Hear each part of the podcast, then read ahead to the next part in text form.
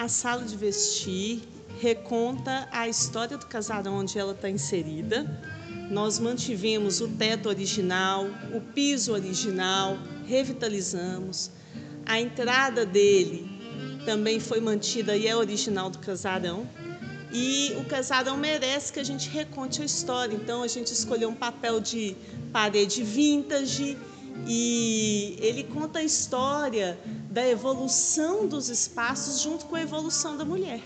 Então, a gente tem telas pintadas pelo Rogério Fernandes, que são as quatro divas do ambiente, especialmente para esse ambiente, e em chapas de aço cortem, que juntamente com um pórtico metálico trazem a contemporaneidade junto com a releitura da história do casarão.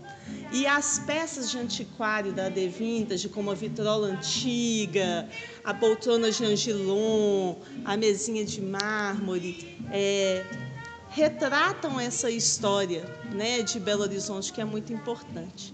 Sem contar a composição da passarela vermelha da diva que conduz ela até o espelho, né? E tem também o canto da memória, onde a gente tem uma foto de uma criança como se fosse ela, e os quadros que vão ser preenchidos pela história da nossa diva. Então, esse espaço é para nós mulheres.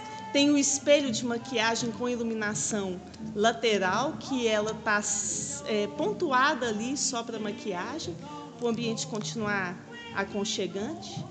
Então, acho que todas nós temos uma diva é, para desfrutar desse ambiente.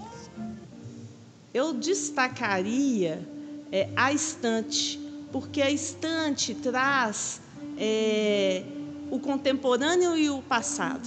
Ela traz é, o artista plástico de hoje nas chapas de aço, com as memórias da diva, com as roupas que ela quer trazer, com os sapatos que ela gosta, é, com os livros que ela já leu, com o canto da transformação dela, porque o ambiente conta a transformação da mulher também, né? Porque eu acho que a gente se transforma a cada dia, a todo instante, né?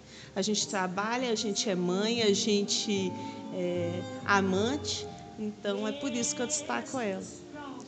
De todos, cada canto, sentar em cada cadeira, de cada canto, ele inteiro ele não tem partes, né? ele é uma unidade conceitual. Então não existe uma parte do ambiente, existe a harmonia dos espaços, pequenos espaços que a passarela divide. Né? As referências, bom, as peças foram garimpadas de antiquário, livros que eu particularmente gosto de ler, eu trouxe, e telas do Rogério, que é um artista que retrata a alma feminina, e esse espaço é essencialmente feminino. Né?